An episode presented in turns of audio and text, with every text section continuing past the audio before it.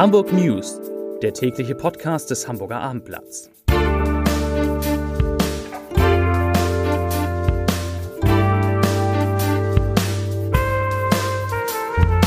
Hallo, moin, moin und herzlich willkommen. Mein Name ist Matthias Iken und ich verrate Ihnen in den kommenden Minuten, wieso Olaf Scholz heute im Rathaus sprach, weshalb das Ende der Corona-Maßnahmen den Verfassungsschutz beruhigt und warum ein AfDler vor Gericht steht.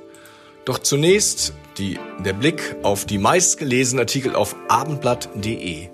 Auf Rang 3 Verkehr Hamburg A7 Achtung Bauarbeiten Staugefahr bis zum 23. Mai. Auf Rang 2 vom Verfall gerettet legendäres Ausflugslokal bei Hamburg wird wiederbelebt. Und meistgelesen war die scharfe Kritik von Altbürgermeister Klaus von Donani, Melnik muss sich entschuldigen oder gehen. Und damit zu den Meldungen des Tages.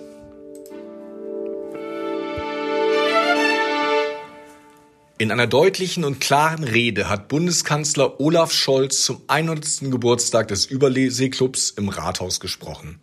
Dabei warnte er angesichts der internationalen Auswirkungen des Krieges vor einer Deglobalisierung der Welt. Der Ruf danach dürfe nicht zur Abkopplung, zur Forderung My Country First, zu neuer Abschottung, zu neuen Zollschranken und neuem Protektionismus führen, sagte Scholz beim Festakt des Überseeklubs. Gleichzeitig kündigte er im Rathaus vor etwa 500 geladenen Gästen an, den Zusammenhalt in der Welt in den Mittelpunkt der deutschen G7-Präsidentschaft zu rücken. Scholz verurteilte den russischen Angriffskrieg in der Ukraine erneut scharf und warnte vor einem Verlust der internationalen Ordnung.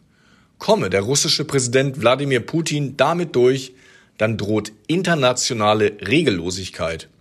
Schon alleine deshalb dürfe Russland nicht die Oberhand behalten.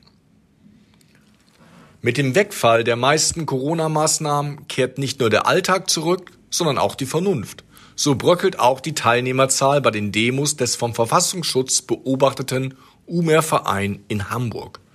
Schon in den vergangenen Wochen sei die Teilnehmerzahl bei den Versammlungen gegen jedwede Corona-Einschränkung kontinuierlich zurückgegangen, sagte der Sprecher des Landesamtes für Verfassungsschutz, Marco Hasse.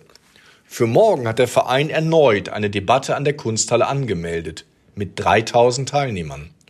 Unserer derzeitigen Einschätzung nach ist das deutlich zu hoch gegriffen, sagte Hasse.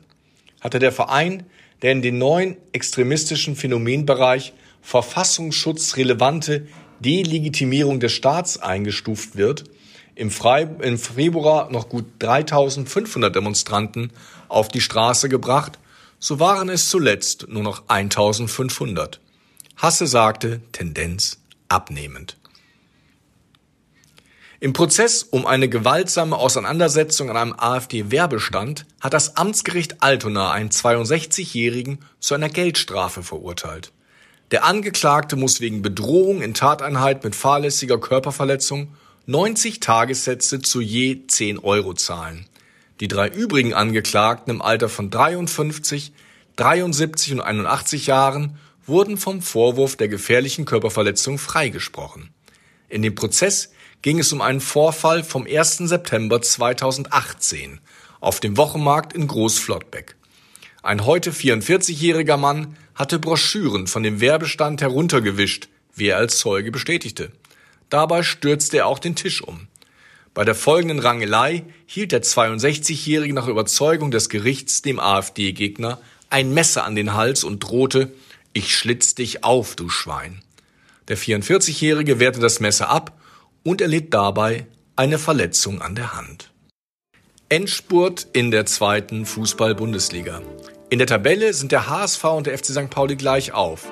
Und dennoch ist die Ausgangslage vor dem vorletzten Spieltag unterschiedlich. Vor seinem Spiel gegen Hannover 96 darf der HSV auf die Aufstiegsplätze schielen. Dagegen denken beim Stadtrivalen vor der Partie am Abend bei Schalke 04 nur noch kühne Optimisten an den Sprung in die Fußball-Belletage.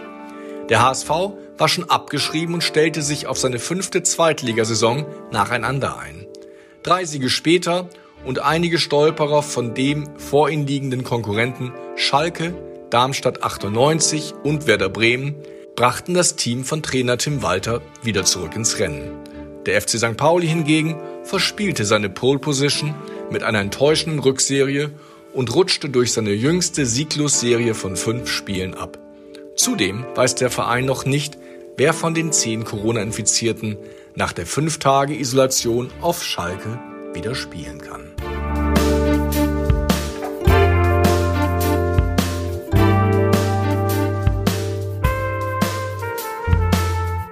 Weitere Podcasts vom Hamburger Abendblatt finden Sie auf abendblatt.de slash podcast.